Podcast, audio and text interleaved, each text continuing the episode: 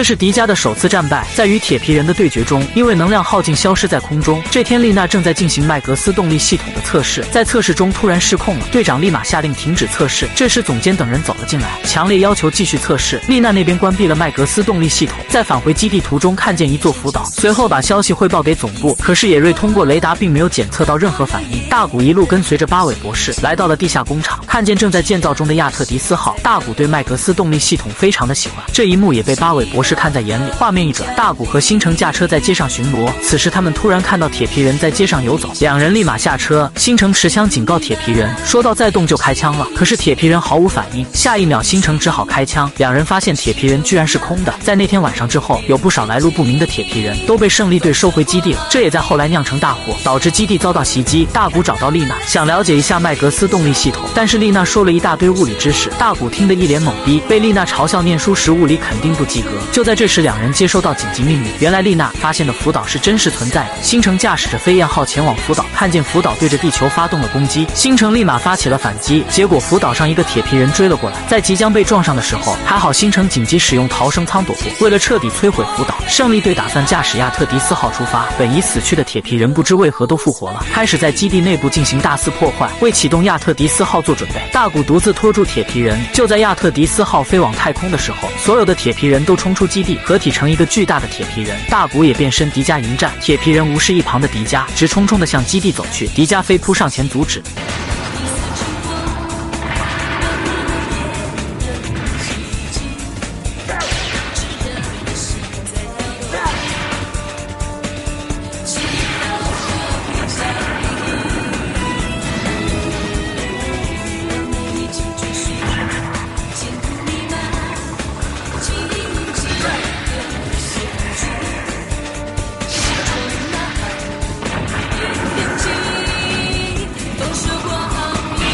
铁皮人凭借着重量压制，将迪迦压倒在地，无法动弹。另一边的亚特迪斯号对福岛展开攻击。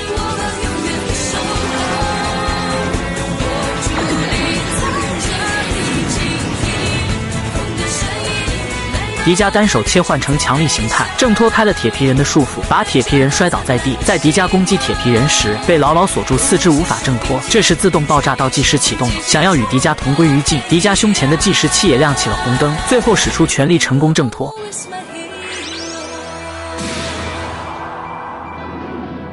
迪迦将铁皮人抬到空中时，能量耗尽消失了，铁皮人的自爆也因此炸了个寂寞。